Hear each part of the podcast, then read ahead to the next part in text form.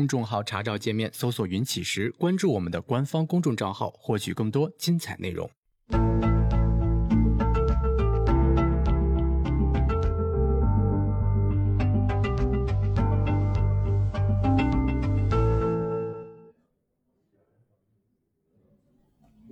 兴道水穷处，坐看云起时。欢迎大家来到静言股市。呃，这是我们放假之前的最后一期直播了哈。呃，然后呢，我们的会员发售也是只有今天最后一天了啊。今天结束了呢，我们会员发售就结束。然后明天下午啊，雅琪会打电话跟会员确认。然后呢，我们开始往外发东西。然后这样呢，这个整个上半年的工作我们就结束了。呃，今天最后一天直播啊，我们这个呃跟大家聊一下，就是关于做量化的事情，尤其是跟大家聊一下，就是我们在跟呃会员的互动过程中，就是我们能够起到的作用。所以呢，我们今天的这个对话聊天啊，这个嘉宾呢两个人，一个呢是雅琪，就是说他是主要跟大家负责这个沟通量化这一块的，另外呢是我们一位会员，呃，然后呢他是。在参加活动的时候呢，其实也有一些自己的想法，但是呢，没有做到一个特别好的量化。雅琪之前跟他沟通了一下，我们正好呢以他的想法作为例子啊，来跟大家说一下，就是雅琪在这个过程中会起到一个什么样的作用。呃，我们两个人分别跟大家打个招呼吧。嗯，从呃，我陈雅琪啊，第一次到台前来，可能你们会觉得很很新鲜，是不是？一会儿会跟你们说一些比较有意思的事儿，可以期待一下。啊，那个大家好，我是那个第三期的会员，然后成都的梦想张伟，反正第一次参加线下活动，在这次线下活动说，可是说是可以说是收获非常大，简直是对自己的不管是量化还是思路上的各方面的帮助，确实是非常的大啊。那个昨天呢，我们做会员直播，其实也提到这个事情。对于我们设计交系统呢，大体上有这么几步，嗯，或者说在四个步骤上有问题。第一个呢，就是说我们首先是对市场的理解，也就是说我们要有一个知识框架。啊，你比如说你看着大盘，你说现在大盘是个什么情况呢？啊，现在这个大盘我应该做什么？应该怎么做呢？就是没有一个很好的一个判断，没有一个很好的理解，那这个时候一切都谈不上啊，就是。呃，如果说连这个都没有，其实就等于任何东西的基础都没有。第二步呢，就是在理解出来这个市场是什么样了之后呢，我们会对总体上来讲，就是在所有的市场的运行里边，或者说我对市场的理解里边呢，我们可能会找出来一个或者是两个，呃，我们认为就我自己特别喜欢的，我自己觉得概率特别高的行情啊，我们把它单拉出来，然后呢，我针对它去设计系统。那这个时候呢，我们就需要对我们所理解的这个思路呢去做一个清晰的表述，啊，然后第三步是针对它做量化。那我们可能会觉得这个有必要做清晰的表述吗？我直接量化不就可以了吗？但实际上就是根据我们的这个工作情况啊，包括雅琪跟大家沟通的这个工作情况，就是如果说呃没有一个清晰的表述，直接做量化，有些时候呢你量化出来一个东西，但是跟你想做的行情它是不一样的。所以在这种情况下呢，就是第二步也很重要，就是你首先要清晰的表达出来，就是我想要做什么行情。然后第三步呢是去做量化，呃，那做完量化之后呢，那说白了一个交易系统就出来了。出来之后我复盘看效果怎么样。然后第四步呢就是做优化，也就是说我们能够给大家提供的帮助呢，就是第一个我们通过节目跟大家讲技术体系，帮助大家理解市场。第二个呢我们会跟大家提，就是说什么样的行情是特殊行情。啊，什么样的行情是有价值去做量化、有价值去搞的？你比如说像，呃，我们反复的提小波段价值很高啊，刘浩就搞了个小波段的系统。啊，第三个呢，就是我们会跟大家说，哎，你这个想法就是你表达的，呃，是不是清晰？你这个想法，你的条件是否量化？如果不量化啊，应该怎么去处理？最后呢，就是我们会给大家设计系统提一些意见。这是总体上呢，我们能够跟大家提供的一些帮助。在这些帮助里面呢，大家能够发现啊，就是讲技术体系啊，帮助大家理解市场。那这个呢，是我我我我擅长去做的，呃，然后呢，提一些优化的思路呢，这个呢，我也能够提供一些帮助。但是呢，在清晰的表达自己的思路，在量化上，在优化系统上，呃，主要做工作的，就目前来讲，主要做工作的，这个还是雅琪在做这个工作。呃，还是一样哈，就是说我们在跟大家聊的时候呢，没有做什么准备。这个雅琪也是，呃，这个临时决定上来，最后一天了，跟大家聊一下，就觉得可能比较重要的这些个事情。呃，所以我我我提问之后，不知道这个，呃，会不会说大家也觉得这个很匆忙啊？就如果说我们提问题啊，我们提的第一个问题，我觉得应该就是，就就就你跟这么多会员沟通，你觉得大家经常犯的错误是什么？就最经常犯的错误？呃，或者说以后别的人在搞自己东西的时候，我我首先想到要去避免的东西。嗯，首先啊，就是对于已经有那种量化思维的人还好一点，就是如果说像刚进入量化这一块的人，大家有可能会犯一个最大的错误，就是比如说我设计了一套系统，呃，或者是我们帮着你把这个系统给量化之后，然后呢，你去复盘的时候，然后中间会掺杂一些自己的主观印象，就比如说。呃，我就是，呃，对，就是比如说昨天我给你复盘的时候，你自己先测一遍单子，然后我给你测一遍，大概有一半是错误的，增加了一半单子。对，这就说说明出量化对量化就量化之后跟实盘之中就说有差距。我认为的量化和雅琪认为的量化，它之间是有差距的。所以说，为了缩小这个差距，是肯定是以复盘尽量的复盘来缩小这个差距，是这样子。对，然后就是如果说你的复盘数据然后出现了一些偏差，那这样的话就是你。因为我们后期的所有的优化改进都是根据这个数据来推导的。如果说你的数据出现了问题，那就是你后面所有的推导就是基本上就是地基就没了，地基就坏了，那你上面盖再高的楼都没有什么卵用。所以我我我这样的理解的话，就是说，你比如说一个人他可能提想法是比较容易的，他甚至呢设计一个系统可能也没那么难，但是难的是自己把自己的东西贯彻到位。对，就是这个意思。呃，这这这是最难的。对。是这个，这个我深有体会。嗯，因为我复盘，我就说，呃来了这这么长时间，我也一直在复盘。嗯，但是对前期就是说，对量化和各方面很很模糊，非常的模糊。嗯，但是就是所以就是因为来了分了两个走态，另外一个走是带着系统来的，就是有系统，就刘浩啊，或者是王哥啊，他们都是有系有自己的系统，是根据自己的系统来复盘。我们另外几个来了，就说有各有各的想法。有一些想法，但是没有系统，但是但没有系统，做做那个实现不实现不了，嗯，就是根本就不对量化的思想是比较模糊的。就后来就是有一天，我看是第三天，就雅琪就把我们喊到一堆，他就跟我们讲量化到底是什么，怎么才能算量化？哎，那听完之后，就是你自己的感受是量化到底是什么呢？那我自己的感受就是，你首先是语言描述，嗯，那么就是量化就是把语言描述转化成数学描述。或者是图形描述，嗯，那么你做到位了，那么你就这个，如果能通通过数学语言或者是图形语言来表达出来，那你就就只要能在计算机上能识别你的这个语言，那说明你就是量化了，这就是对我的最大感受。所以说下来之后就说，对于说 GF 拐头啊，或者是小绿柱金叉呀，或者是绿柱呃那个红绿柱缩短呐，这些对于这些来说，就说我逐渐逐渐开始认识，然后再对着这个去复盘。再对再再把自己的想法贯穿到这个之中，然后再慢慢走上，就说量化的，才知道量化才是这么回事。所以说，雅琪对我们的讲课或者那个帮助是非常大的，这个是不用质疑的。也就是说，就就刚才我说的那几个步骤哈，就是首先呢，我们对市场有一些认知，然后呢，在认知的过程中，每个人都难免有有一些想法，就我觉得这种行情比较好，我觉得那种行情比较好。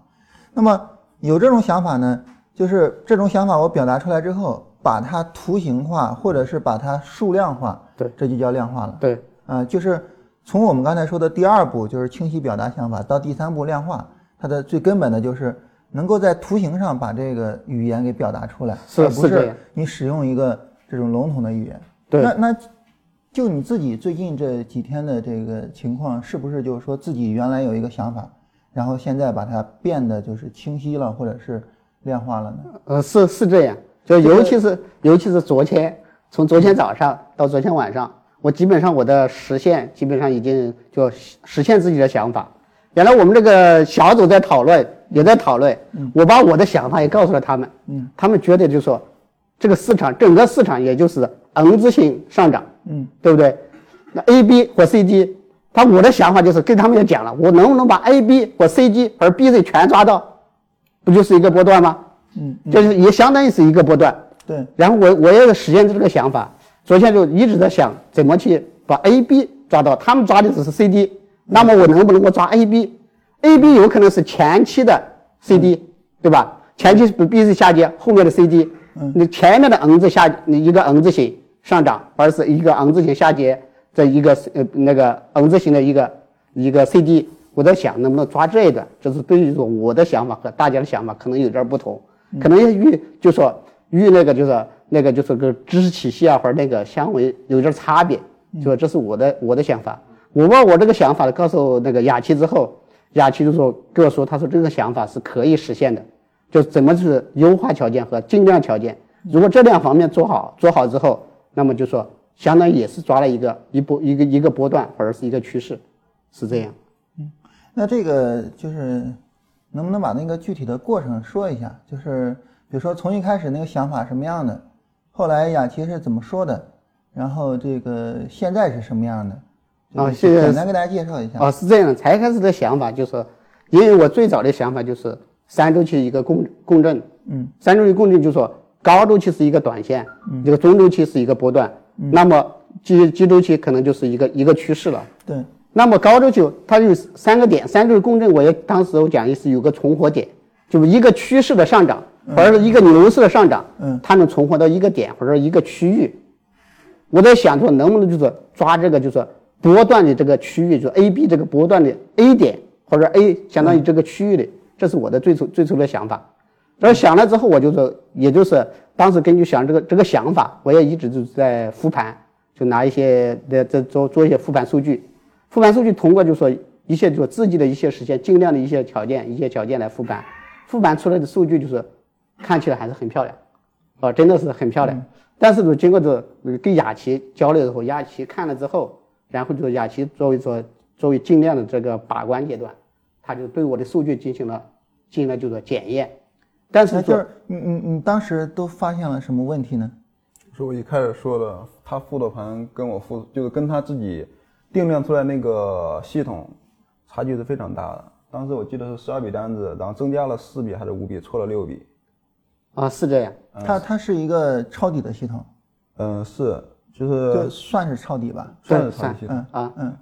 它那抄底系统，我给你介绍一下，大概就是，它有一个它有一个指标，就比如说每当行情运行到一定阶段之后，它会给你一个说这个行情可能运行不动了，然后有一个呃给你一个反转的信号。当然，这个反转的信号就是它准确不准确，先放一边儿，它会给你一个反转的信号，剩下的就是你怎么去甄别这些反反。转的信号，然后去达到一个尽可能高的成功率。对。然后这种情况下，就比如说用用徐老师以前的一些知识，比如说，嗯，比如说我有顶部背离，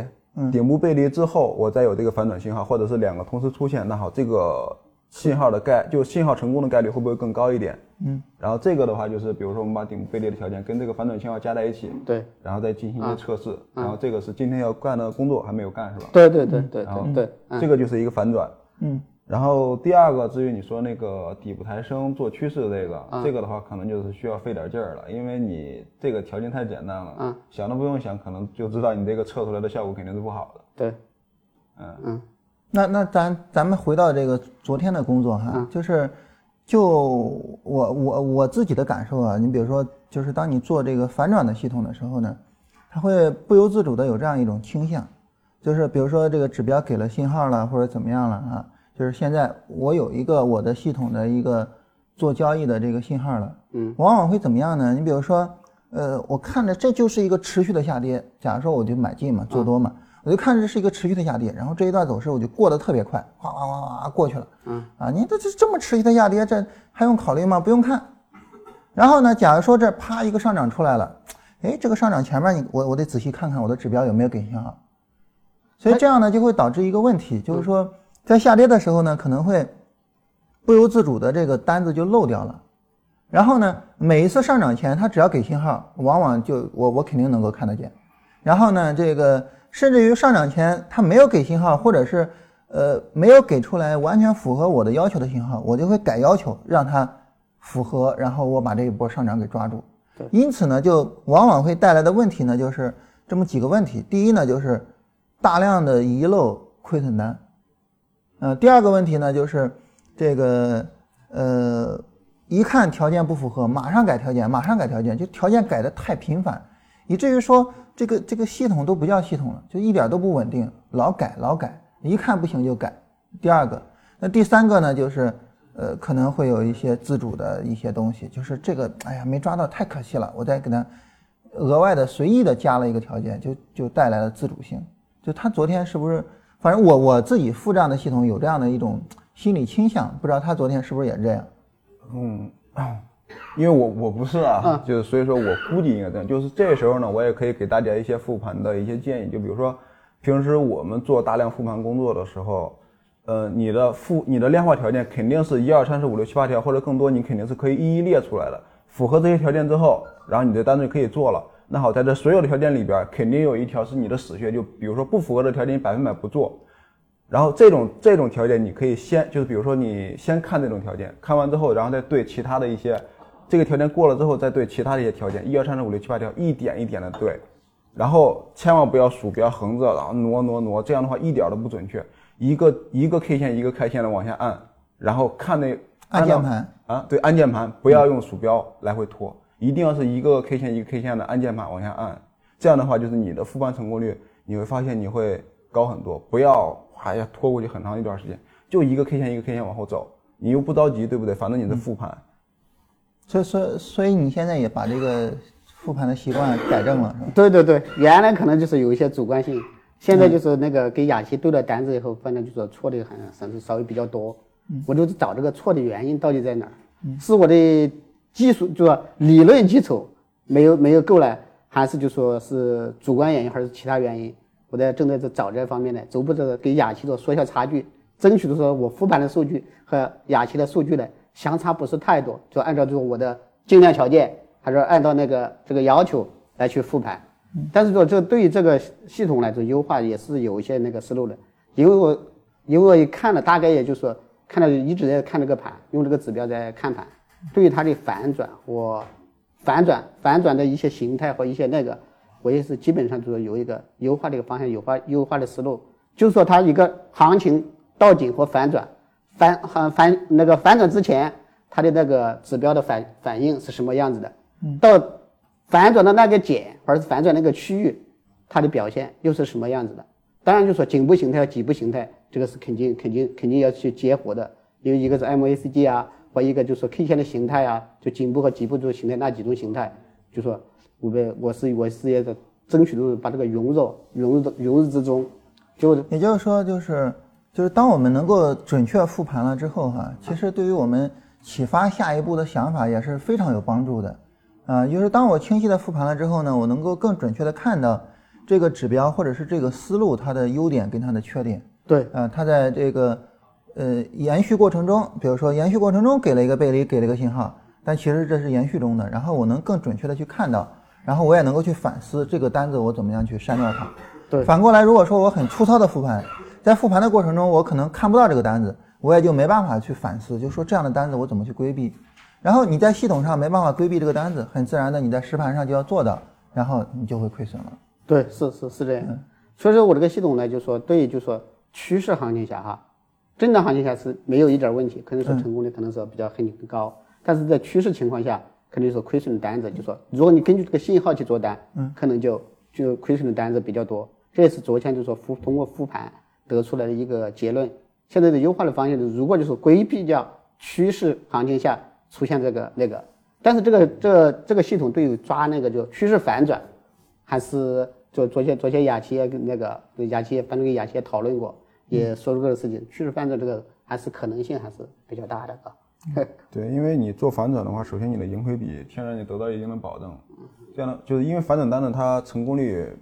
你可以想，可以想，反转的单子成功率不会很高的。然后它一旦反转，肯定是一波很强势的拉升或者是下跌。这样的话，你的盈亏比是得到一个天然的保证的。这样的话，对于你来说，你最重要的任务就是提高你的成功率。就提高你在什么样的反转的情况下，你做这笔单子，你的成功概率会更高。说到这儿，就是刚才这大哥也说，呃，我复盘的情况下会有很多的错误，有可能是主观的，有可能是其他原因。然后复盘过程中会有一些优化的思路。对，就是你这些思路就优化的思路，其实是你做大量复盘之后，肯定就会有这些思路，它不知不觉就会冒出来。前提是，如果说你之前的复盘都是有错误的、有问题的，那么你的思路对于它的优化肯定也是有问题的。只有你做到一个准确的复盘之后，嗯，然后你这些冒出来的思路，有可能才会对你那个之前的方法有一个正正向的帮助。对，你明白这个意思吧？就是我明白。你之前找的，比如说。因为你复盘的过程中，什么样的情况下做单，什么样情况下你做了这个单子之后，然后对你有很大的伤害，就是那种死穴的单子嘛。然后这种的话，你会在你脑子里有一个非非常非常深刻的印象。然后这时候呢，你就会想那种特征是什么样，然后我怎么样来定出这个特征来，然后加入到系统的系统中当中去，提高绩效，或者是嗯降低那种那这个亏损的单子。对，这个这个是自然而然会有的想法。哦，确实就是说就是说。作为一个系统点，要成立一个系统，系统要一个成型，而一个形成要到最终确定，那么就复盘的数据，复盘的准确性是关键，关键关键的一步，就是好话那个重要事实说三遍，非常关键啊。那个关于复盘的准确性啊，刚才雅琪提到这个第第一条、第二条、第三条啊，乃至于更多条，然后一条一条怎么样去满足，怎么满足，让我想起来了这个。阿图·葛文德所倡导的那个叫做清单革命的东西，其实他那个很简单。阿图·葛文德是一个医生啊，当然是做的特别厉害的一位医生。然后呢，他就发现一个就是很奇怪的现象，就是他们有些时候做了手术啊，这个病人会感染，死亡率特别高。病人怎么会感染呢？因为我们现在都有抗生素嘛，有抗生素，病人理论上是不应该出现感染的。当然，出现感染呢，就唯一的原因就是没有打抗生素。一定是因为这个原因嘛？那为什么没有打抗生素呢？比如说这个病人去世了，啊，就过去问，就是这个值班护士说：“你为什么没有给他打抗生素呢？”那护士说：“那手术的医生不应该打抗生素吗？”然后就过去问那个医生说：“你为什么没有给他打抗生素呢？”那我做完手术，那个就是手术室的护士不应该给他打抗生素吗？然后就又问手术室的护士说：“你们怎么不给他打抗生素呢？”说他不应该回了病房，病房的那个主管护士给他打抗生素吗？就是每一个人都可能会觉得，哎，这个东西可能是别人在给他打，所以呢，每个人就都没有去打。所以后来呢，阿图·葛恩德呢，他就做了这样一个事情，就是任何一个手术上面所要做的每一项事情，给他列一个准确的清单，然后无论是谁做了这个事情，在清单前面打个勾，这样呢，就是。你最后可能，比如说，无论是手术室的护士也好，还是他的病房的主管护士也好，你最后看一眼，他是不是所有的全打勾了？然后哪个没打勾，你就做一下。然后就这么一个简简单单的东西，然后死亡率就迅速的下降。说白了，你不感染的话，按照现在的这个医学哈，就是尤其是进了 ICU，你就基本上想维持你的这个生命体的这个这个这个，就是它持续下去还是很容易的，所以死亡率就迅速的下降。就是一张简简单单的一个清单，啊，所以从这个意义上呢，为什么我一直跟大家强调一个事情，就是经验其实就就不如你在笔头上做这些事情，就经验没有我们想象中的这么重要。原因就在于你说那些护士也好，医生也好，可能是几年、十几年、几十年的从医经验，但是就不如一张小小的清单。所以从这个意义上来讲呢，就是把事情做准确了，对于我们呃把事情做好，它是一个。最基础、最基础的一个帮助，啊，如果说你事情都做不准确，那后面的可能就一切都谈不上了。所以在很大程度上呢，就是当我们有了一个想法，啊，然后呢，呃，我们首先要做的就是，呃，把这个想法给量化出来，然后呢，就是准确的去复盘，让准确的复盘去推动着我们这个进一步的往前去走，啊，进一步的去做量化等等的，那。我我我就是问一下张伟哈，就是你有没有觉得就是清晰的这个这个复盘，跟自己以往的这个就是那么可能很大程度上大略的看一下，这之间的区别是非常大的。这个区别差别非常大，可以可以这么说，因为以前这个以前的复盘或者是看一下，完全是靠感觉，就完全是没有条件在这摆，没有做一条，就像徐老师说的，一条一条一条的尽量条件在这摆着，让你去复盘。就说你该进就说是该进的单子没进，不该进的单子进了，就完全就是自主性做自主性的，就没有按照要求，按照就是尽量的条件，就说来来来做事情。嗯，那么就说通过就说尽量之后，那个这个跟雅琪交流之后，通过这个一桥一桥，什么时候哪个条件达到了，你该进就进，即使是错的也要进。嗯，就什么时候，就说即使行情很好，条件没达到，那还是不能进。嗯所以说从这点认识上，就是说按按那个按条件做事，就是按规程做事，而按流程做事，可能是非常重要的，是很重要的。那雅琪，这个到现在提交方法的人也不少了哈。嗯。呃，就是其他的人在复盘的时候也会遇到，就像张伟类似的事情嘛？就比如说复盘不仔细啊，数据不准确啊等等的。肯定会有，就是有复盘不准确的，也有复盘很很很准确的。嗯。嗯，复盘很准确的我们就先不说，就说那些复盘不准确的。嗯，咱们会员里面有两个人啊，然后有一个。陈宏宇，他那个复盘数据准不准确啊？就是他当时给我提交来方法之后，我看了有几条，有两条是定义不准确的，然后又看他那数据特别的漂亮，当时我就基本上就没付。为什么？因为我知道我付了之后这复盘肯定是有问题的，然后我就想把他叫到咱们这个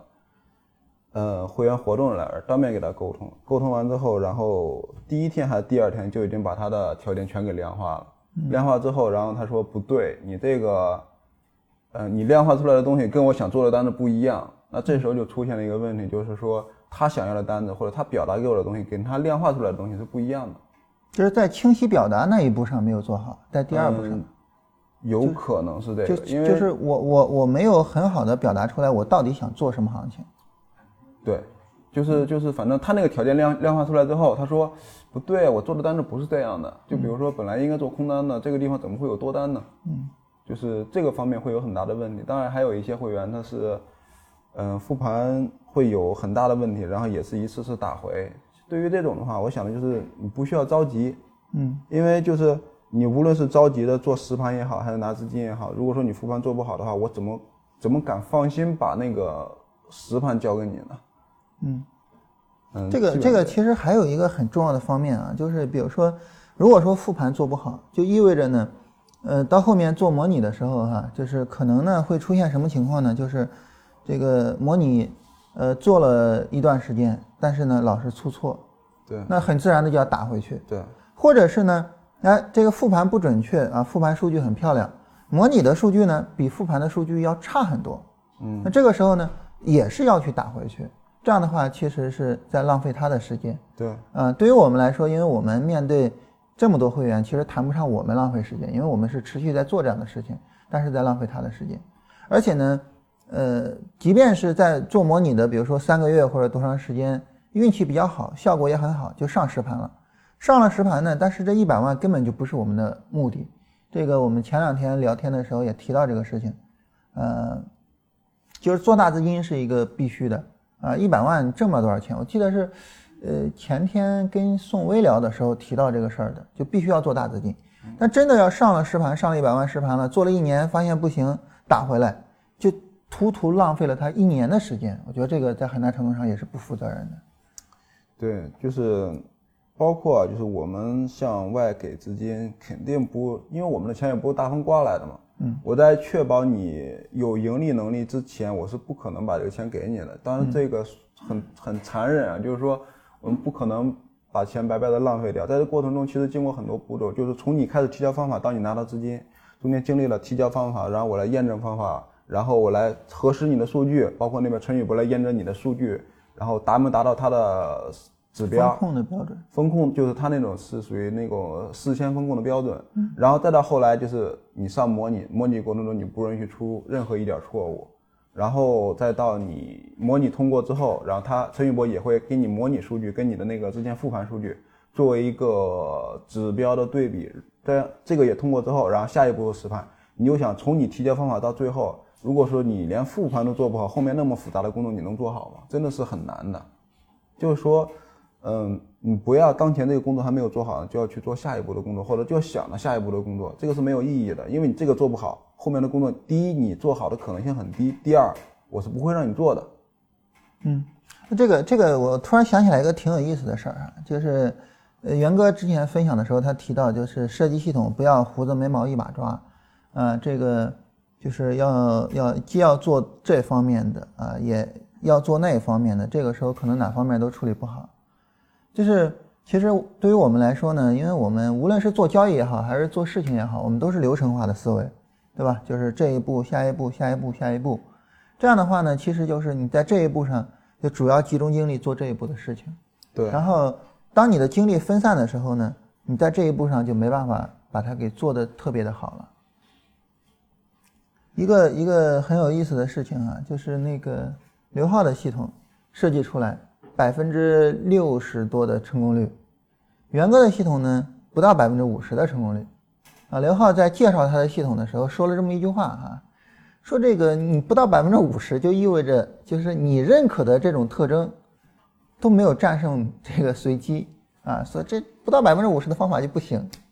元哥这个听了之后很受打击啊，就过来问我，说你说为什么我的方法？成功率就到不了百分之五十呢？那刘浩怎么就能能到百分之六十以上呢？这个区别在哪儿呢？啊，我跟他说，这个刘浩在设计系统的时候呢，就是因为他采用了我们的整个的设计框架，嗯，在这个设计框架下呢，就是你其他的都是确定的，只有成功率是不确定的，只有成功率是需要你去专攻的，啊，所以呢，刘浩就专攻成功率，啊，用用用这个这个我们玩游戏的话说，就是我现在可以加点了。我把所有的点都加到成功率上，然后呢，元歌设计系统它没有使用我们的整体框架，使用了他自己的框架，结果呢，这个成功率需要照顾，啊，盈亏比需要照顾，这个周转率也需要照顾啊。我也给他提了几个例子，我说你比如说之前你做过某个优化，这个优化是针对盈亏比的，那这个优化刘浩不用考虑，他所有的精力都在成功率上，那就导致呢你在加点的时候呢，就加在这个上面，加在那个上面，加在那个上面，最后导致。就成功率没有它高，其实这个很正常。那如果说呢，这个你也是拼了命的，我就是去攻成功率，就是按照我们那个框架，其他就都确定，盈亏比、盈亏仓位比，呃，基本上都是确定的。那这样的话，其实你成功率可能也不会太差。所以就说我我我们做事情的时候，就是每个人精力都是有限的，而且我们可以想象的就是我们每一个人大家都是同等的智力水平。那这样的话，其实当你考虑太多了。想太多了，这个可能当下的工作做不好，而当下的工作做不好，你未来想的那么多，实际上就毫无意义了，对吧？浪费浪费时间的这样一种情况。呃，那我我刚才注意到你们两个这个聊啊，就是就是被被我打断了一下啊。刚才聊就是说我们今天做主要做的工作是什么？哎，我说我们先说昨天的啊。那意思就是说，现在关于它的系统的优化，你也在帮他去做优化的工作，或者说提一些思路，是吗？其实像对系统的优化，我觉得啊，就是像我我跟徐徐老师，我们这种只能是通过我们以往的那些经验也好，或者是对于市场的大概一个理解，或对于你系统的理解也好，嗯，提一个大概性质的框架。最主要那些，就比如说我要一些精确的优化，就比如说我要彻底的把我。系统中会做到一些单子给彻底删除掉，那还是靠你自己复盘来得到这个灵感来做的。当然我们会提一些大概性质的框架，就比如说你要做那个反转的时候，可能是前面有一个背离会更好一点，成功率会可能会更高更高一点点。对，或者说比如说，呃，有一波有一波 N 字形上涨拉升的很高的时候，然后你这个时候来直接做一个空单，这个时候你的成功率是非常低或者非常危险的。就这些的话，我们会给你提一个大概性质的框架。至于这个条件怎么定，可能还得是你描述出来，然后或者说你自己定出来，或者说我们给你定。嗯，可以，反正就下面也就是通过复盘来找这个，就说它反转的可能性和相相关的一些条件，来来来来进行优化。反正说每一步的尽量和每一步的就说数据各方面。都还是需要那个，就是徐老师和雅琪的那个帮助。确实，在你们的帮助下，进步是非常大的。确实是来这几天，前几天就是懵懵懂懂的，反正就看盘、复盘，什么都不那个。就是后两天通过雅琪就给我们讲解，做量化一些方面的事情，我觉得量化的一些思想和思路，包括就是一个整体框架。然后就后来就说才才逐渐就说，从昨天昨昨天早上到昨天晚上。可以说是进步是非常非常大的，所以是我是收获是非常非常大的这次的，那就算是没白来哦，就是你也是你经常说一句话啊，然后雅琪的土豆也没白吃啊，就是因为因为刚其实我我们今天啊是想让舒 K 姐上来，让舒 K 姐有一点害怕，就没上来。舒 K 姐其实也来了两三次了，然后前两天我之所以给你们讲那些量化，然后包括把苏菲姐他们那小组的人叫过来，就是觉得，嗯，他前两次也也许是因为我们因为刚办这个线下节目嘛，办了没几次，然后整个流程不太熟悉，所以说有一些照顾不到的地方。像这一次的话，就稍微办的比较明确一点。对。然后我想不能再这么白来了，所以说我直接就是让他直接就你付一个最简单的系统也好，你先复盘去。结果苏菲姐表现的真的很很棒，她我是昨天还是前天我忘了给他说说了一个系统之后，然后昨天又说了一个系统，一共是两个系统，当然都是很简单的系统啊，很简单的趋势跟踪的系统。他直接付那个就那我们给的那个本儿，得有七八篇写的满满的。我想就是，呃，我我我看了这里所有的来这里会员，他们有付自己的系统的，也有付。呃，小组内的系统呢，没有一个有有苏桂姐付的多的，可能连他的五分之一都赶不上，因为他的实在太多了。也可能是因为方法简单，但就这种复盘的能力，还有复盘的执行力，简直是太棒了，真的。就是要不要他他其实其实就是跟跟苏 K 我们认识啊，那时候还在蜻蜓做那个会员的时候，就特别早了。那那时候咱们还没发那个会员呢，蜻蜓搞了一个会员，但是那种形式呢也不是太理想，反正最后也没做下去。嗯。当时呢是跟苏 K 是是那样认识的，他其实一直在会有一些想法，就是说，哎，我我我对市场有一个什么想法，然后我复盘做一下，然后你看看，比如说他曾经给过我就是做次新股的想法，嗯，就是等等的这些东西啊，但是呢，他可能会就是说，就是这些想法呢，可能在很大程度上呢，就是说需要往后去走那个呃量化的过程、复盘的过程和优化的过程。也就是说，那个想法就仅限于第二步，就是我我对市场，我在市场认知的基础上，我对市场有一个想法，然后呢，这个想法呢，我可能我只是能够做到我清晰的表达出来，我我能跟你说清楚，你看是是是就这样的，嗯，然后呢，比如说他当时的那个那个次新股的那个思路，就是找次新股的那个第一波回撤的低点，在那个低点上百分之三十八点二，下百分之三点八点二，画一个区间，市场回落到那个区间里边。并且不出这个区间，就进这个区间，然后不出这个区间，在这个区间里边的时候呢，我降周期，在低周期去进场，就非常简单的一个思路。嗯，好，我我产生了这么一个想法，然后呢，我去量化它，去进行测试，啊，就是它可能就是说，对于我们很多的这个会员呢，或者说很多的听众，大家呢可能对市场都会有想法。说白了，这个做那么长时间交易没想法，这太太奇怪了，对吧？都会有想法，但是呢，就是在。清晰表达上，在量化上，在这个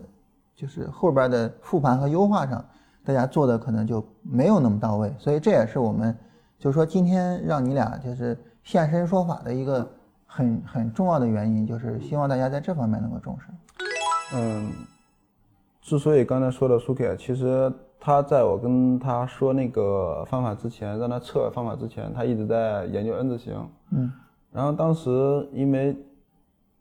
当时我我我就觉得他就是研究到今天下午，估计也是研究不出来，然后回去之后又又肯定又搁置了嘛，然后整个这一周又白来了。然后但是现在他拿着七八页的复盘数据，然后他回去之后，然后对量化系统对复盘有一个初步的了解。那他回去之后，如果再有什么想法，他就甚至可以试着自己去量化，自己去复盘。这样的话，等于这一趟他就没有白来。所以说我们。嗯，像办这种线下活动啊，也是希望就是，比如说像刘浩这种比较牛逼的，然后有自己的方法，有自己的想法，甚至设计出来，然后进入模拟测试这一阶段的人，你就我们能给你的最大帮助就是，我看看能不能帮你更加的优化一点你的方法，然后你没有量化出来的，我们试着能帮你去优，帮你去量化出来，这都是我们可以帮你做到的。就还有一些就是没有一些量化思维，或者是说刚进入这一块，或者刚听到，刚听到量化的人，然后这时候呢，你肯定会对市场有很多的想法。这时候呢，就是我们会试着教你怎么把这个表达出来，甚至引导着你把这个表达出来。当然，我我只是试着去引导你，具体想表达什么，在你表达清楚之前，我是不知道的。然后这个时候呢，我试着去引导你表达出来，然后我试着帮你做一些量化，一些简单的量化，千万不要复杂了。刘浩那系统写写两三篇，吴哥的系统写七八篇，千万不要那样，就简简单单的几个条件，把这个条件定出来之后，好，我就先测试，这就是你最开始需要做的事情。你对量化有一个大概的印象，有一个复盘这个大概的这个过程，你先走一下，剩下的就是你再慢慢的深入，千万不要着急，就不要一着急我就需要把 N 字形甚至波段型的 N 字形给定出来，这个工作实在太复杂了。就所以其实就是呃，我我我先有一些，就是总体上来说，我先有两个东西，然后让让这两个东西去互动。一个呢，就是我先有一些基本的一些想法，或者说基本的对市场的认知。对。第二个呢，就是我有量化的思维。对。然后呢，有了一些量化思维呢，我把一些简单的想法量化了，我去复盘。对。复盘的时候，我就会产生更多的想法，或者是对市场的认知又会加深，然后市场认知就加深了。然后我再使用这量化思维，再去对更。深的市场认知再去量化，然后再去付，然后不断的去推动它的一个相互的进步，这样会比你直接呃硬生生的去追求更深的市场认知，或者是硬生生的去想着我我现在就要立刻马上搞出来一个特别牛逼的系统，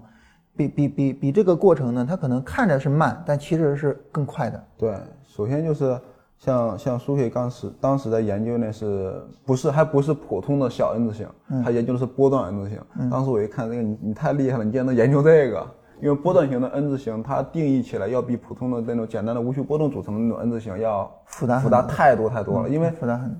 尤其是到期货里面，你会发现各种各样的 N 它全能走出来，你要把这些条件全都考虑进去，而且你要做各种各样的处理，这个的话完全不是他能。完全不是他现在能做得到的，嗯，所以说我就给他一个最简单的系统，你去复，复完之后有没有什么感觉？有感觉之后，然后我们再改，嗯，嗯，然后这个刘浩这个系统啊，咱们今天提他也提的多一些了，他那个系统呢，呃，就是中间我给他建议，给了他大概五个建议，然后其中呢，他有三个是用到了他的系统里边的，嗯。其中每一个呢，对他的系统其实都起到了一定的作用。比如说最后一个建议，最后给了他一个建议呢，然后呢，让他的系统成功率从百分之六十三降到了百分之五十八。这个建议。然后与此同时呢，与此同时盈亏比从二点八抬到了四点八。哦。就是这是一个，这是一个，就是说，就是质量非常高的一个建议。就我我自己有这样一种感受，就是当比如说像刘浩也好，我是也好，当你。提出来的系统质量很高的时候，往往也能刺激我更多的思考，然后给出来更高质量的建议，啊，然后这也是我我希望大家能够更快的去进步的这样一个原因之一吧，就是大家更快的进步，然后我们也能够帮着大家提出更高质量的一些东西，啊，帮着大家更快的去进步。你你你你有这样的感受吗？就是在跟大家互动的时候。其实对于我们来说，因为我我们做这方面的工作已经做了好长时间了。嗯，说句不太好听的话，我们的经验可能会比你们更多一点。也就是说，对于市场各种各样的定量，就怎么着定，更能把握的这种行情，这种行情把握更到位，也许我们会有一比你们更多一点经验。但是啊，我们欠缺了什么？就比如说，哎，这个点也能做，哎，那个点也能做。但是我们对这种的话，就是可能会欠缺很多，不然的话，我们也不会搞这个节目。就是。对于各种各样的点的操作，就比如说，呃，那个那个广州叫叫什么我忘了，他做了一个是，不是啊？那个那个做趋势线的那个啊，那个饼哥，饼哥是吗？饼饼哥，饼哥，喊饼哥就可以啊。就他做趋势线的想法，他跟我说完之后，我我第一感觉就是，哎，还能这么着玩呢，太有意思了。然后定量出来，现在就在测，就是他描述出来他的想法，他自己做不到定量，我可以帮你定量出来。定量出来之后，哎，我操，还能这么着玩呢，太牛逼了！就是各种各样的玩法，真的稀奇古怪的。但是你们，我们可以帮你做到，就是各种各样的玩法，我能帮你做到完全定量的玩，然后我能给你一个更好的建议，让你更好的把这方法玩转了。我我能不能这么去理解哈？就是你比如说，就是咱们之前很很就是一直在强调嘛，为什么说我们愿意跟大家合作？就是大家设计出来方法，我们给投资金呢？是因为其实我我们之所以说。不是选择那种我们不断设计新的思路的这个道路，是因为每个人都会有自己的思维力的墙，就是你你的思维就被限定在这个里边了。所以你想要设计一百个、一万个新的系统没有可能，而且哪怕你设计出来，其实还是跟前面同一类的。对，所以其实意义不大。但是呢，当我们每一个人呢有各自的想法了之后，你会发现这个时候互补性会更强。但是我们在这个过程中起到什么作用呢？我的感受，大家。就是按照你刚才说的哈，我的感受大概是这样，就是你比如说大家提一些稀奇古怪的想法，我们使用正统的，比如说做量化也好，做趋势跟踪也好，对你的想法做一些意见，然后大家往里边去放，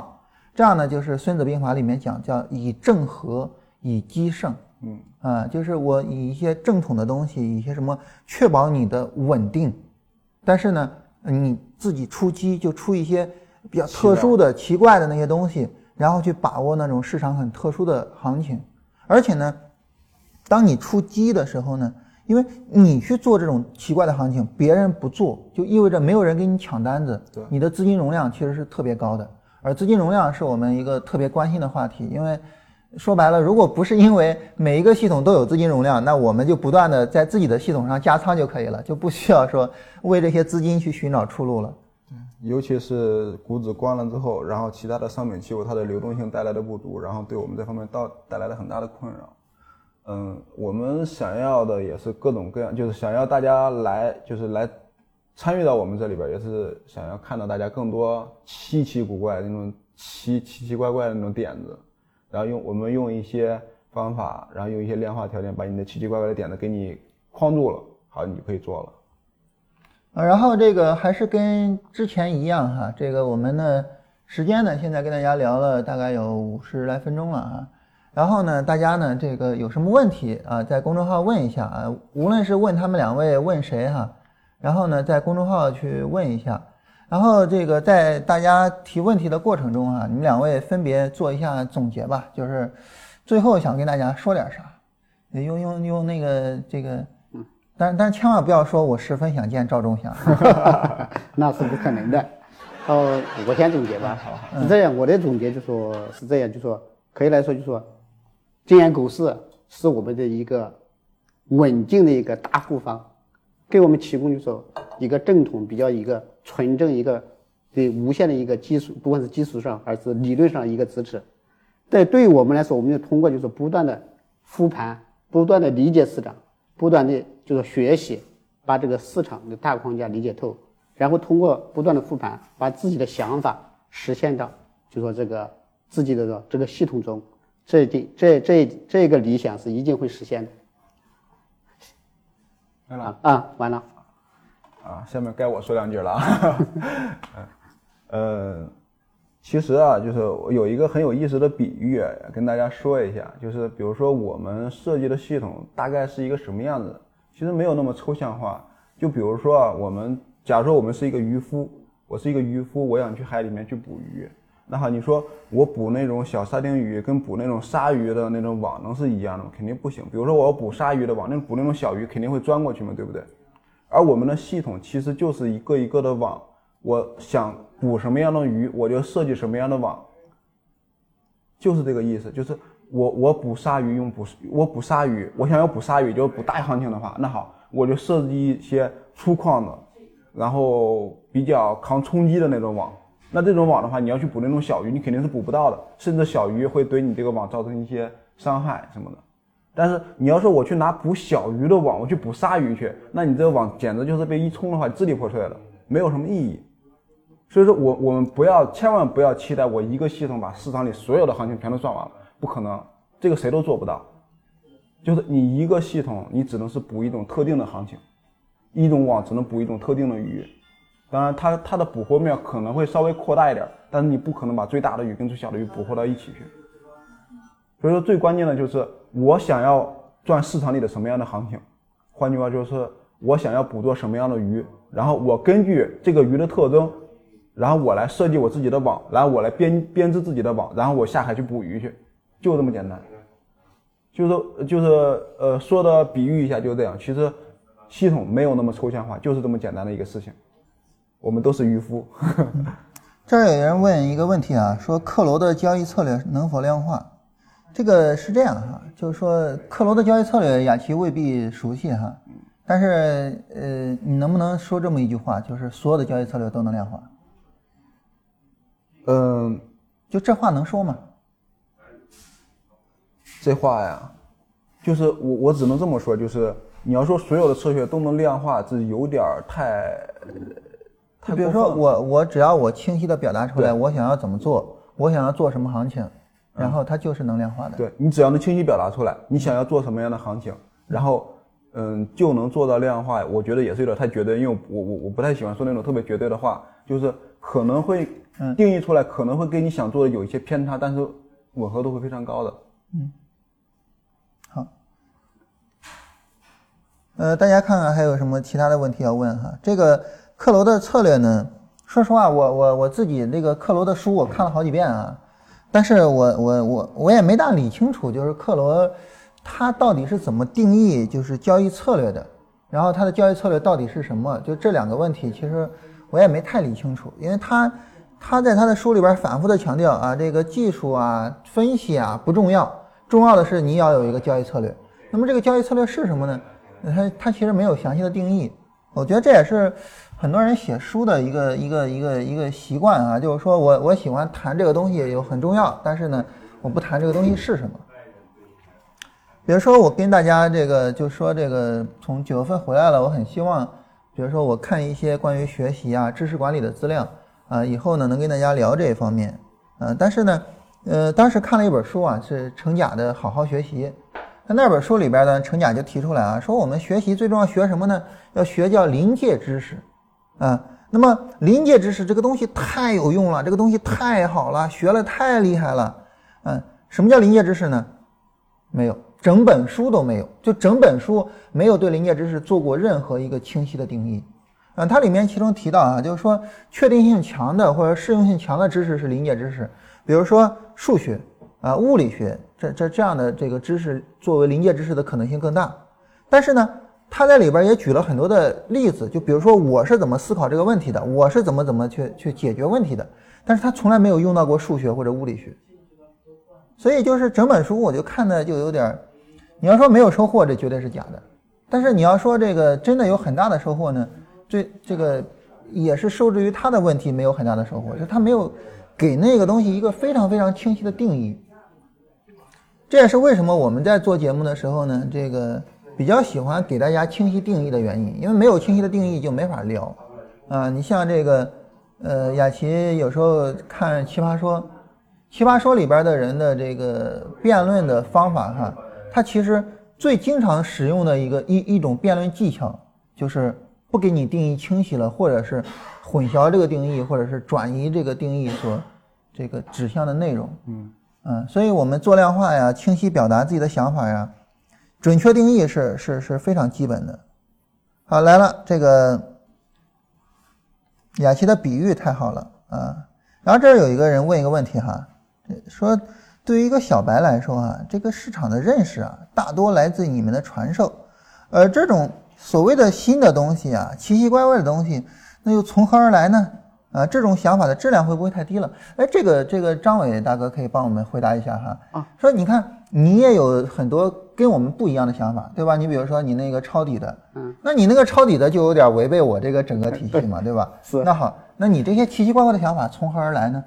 因为因为我这个想法也是通过这个市场，嗯，一个看就观察市场和那个理解市场是来的。嗯，为什么呢？你们因为 A、B 和 C、D 基本上都差不多，嗯，大概的大概的距离和跑的那个那个大大概的长度，应该说按说是差不多。如果是正常的 N 字形来讲。应该是差不多的，那你你们抓 C、D 的时候，那为什么要舍弃 AB 这一段，对吧？AB 的利润还是很非常大的，嗯，对吧？AB 如果说 AB 抓到了，有可能是一个波段，整个波段可能就抓到了，整还是整个趋势，有可能整个趋势全都抓到了。嗯，我为什么不去抓这个了？所以我就通过这个想法，就是找这个特征，找这个特点，看什么样的大概的情况下，AB 它能那个能能抓到 AB 这一段，这是我的初衷。因为大家大家都在抓 CG 嘛，嗯，对。我说我为什么我不能去抓 AB？嗯，我就这是我的我的初衷。所以你看啊，就是对于我们每个人来说呢，就当我学到一个知识的时候，尤其是这个知识一旦它是量化的，我可以去复盘的时候，对，其实我就可以质疑它啊。为什么这个很多的知识不给我们量化呢？你比如说像波浪理论啊，它很多不量化。嗯，我我我我们每个人都知道千人千浪是它的问题，但是它为什么不量化呢？就在于它一旦量化了，你一复盘就发现可能就会有问题。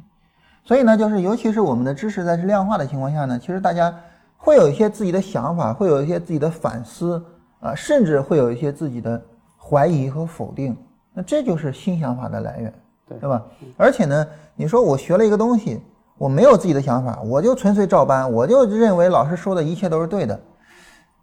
这个好像也不是我们希望的状态，对吧？嗯，至少我觉得雅琪肯定不希望这个状态。因为因为如果说一旦是这种状态，就意味着这个你们操盘这一块就没什么新的来源了。对，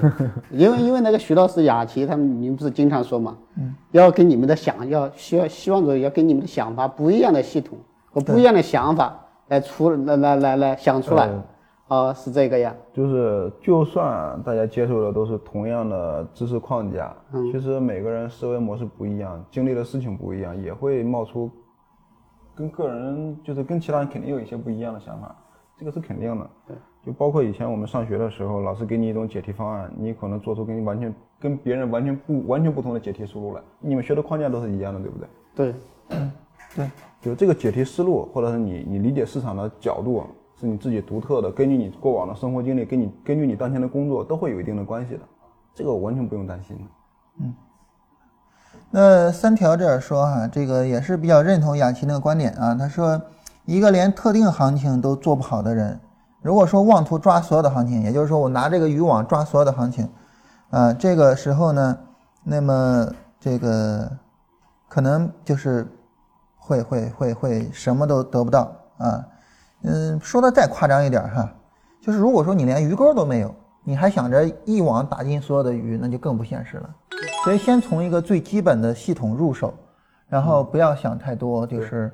呃一些想法量化，然后量化中有更多的想法，然后再继续量化，然后就就是一个不断的相互推进的过程。对，反正徐老师也经常说，立足某一个点，先把这个点做好，然后再再有更多的想法，还是更多的是那个再去做，往外再去扩张，再去做。其实有有有一些很有意思的事儿，就是比如说，我们也开玩笑嘛，就前两天问元哥，元哥做了一个螺纹的多单，问元哥螺纹今天价格多少？因为我们那天好像突然谈到螺纹钢多少对对对啊，对哦对对对，我不知道啊，直观螺纹那个价格吗？我说到这个，我我以前有一个朋友，他出去找资金的时候，嗯然后他现在也是自己的做做这一块儿，他出去找资金的时候，然后别人让他给讲一下那个最近橡胶怎么走，或者未来橡胶怎么走啊？橡胶未来怎么走？我不知道啊。然后他别人一听这么大，我靠，你靠谱吗？但是有时候你会发现，就是比如说像元哥这种，我不知道螺纹怎么走，那个哥们儿我不知道橡胶未来怎么走，但是他走的什么行业呢？我在一步一步的做，我所有单子都是列出来的。但是那些对行情侃侃而谈，然后橡胶未来有一波大大的拉升或者有一波大的下跌，你就准备抄底或者是摸顶吧，他会发现，哎，走完了我没做，为什么没做？哎呀，你说我怎么就没有看见呢？有没有这种感觉？嗯，就是这就这就是我们量化的好处，就是我不需要对市场有一个好的了解，我不需要对价格有一个过度敏感的那个这种这种敏感的这种这种能力，但是我就在一步一步的在做我的单子，总体下来是一个盈利的结果。其实这个这个也可以可以这么理解，大家看看过就是那个飞劫靶打飞劫，嗯，那么尽量这个尽量这个条件就那个飞劫盘，嗯，飞劫盘来了我就开枪，没来我就不不管它。啊，对是我这也就这个道理我不去预判那飞啊，对机来了，对，你来了我就来了我就飞机到了，我看到飞机我就开枪，对不对？通过瞄准然后开枪，也其实一个量化也可能也就是这个道理，对吧？对，最简单可以这么来就看到。一个特征，看到飞碟来了我开枪，对或者听到响声我直接开一枪，啊也就是你的条件嘛。对，也就是说我出现我这个信号，做单信号我就做，没出现不管它，我管你价格在什么地方，我来，对对对对是吧？再有朋友问啊，说截止到目前啊，这个学员设计的系统有没有成功率和盈亏比综合起来比我们的系统要好的？这个刘浩的那个系统啊，成功率跟盈亏比比我们要好，好，但是呢，周转率没有我们高 啊，所以就是说这个呃，就是当我们比较的时候，你会发现这个比较呢它是多个角度的，但是我们最终比较就比较一点，就是你最终呢，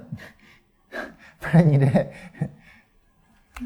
呃，最终就比较一点啊，就是我们最终的这个年化收益啊，就是说，呃，最终的这个年化收益是什么样的？然后呢，在获得这个年化收益的情况下，这个回撤的情况什么样的？啊，就是能不能够在一个比较低的回撤的情况下获得一个比较高的年化收益？啊，这是一个需要综合的一个一个一个研究才能够做到的。所以昨天呢，我也给刘浩了一个建议，就是可以做一个立体化的一个操作方式。就如果说，比如说你做短线、做小波段、做波段、做趋势，你各有一个系统，而且呢，每个系统你的成功率跟盈亏比都能够高到这个程度，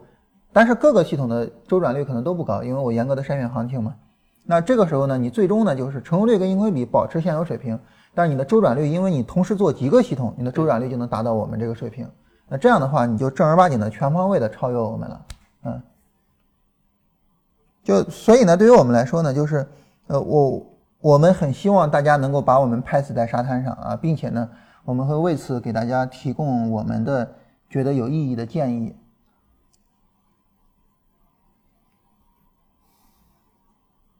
好，那大家没什么其他的问题啊，那我们今天就到这儿啊。随着我们这一期节目的结束哈，我们今年上半年的工作就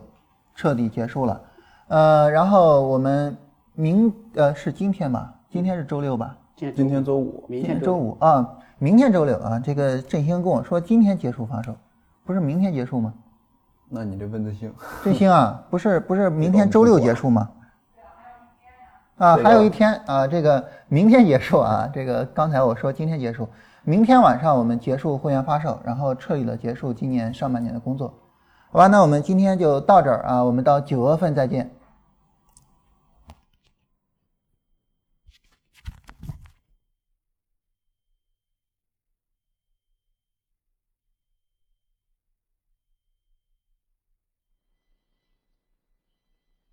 跟我说今天结束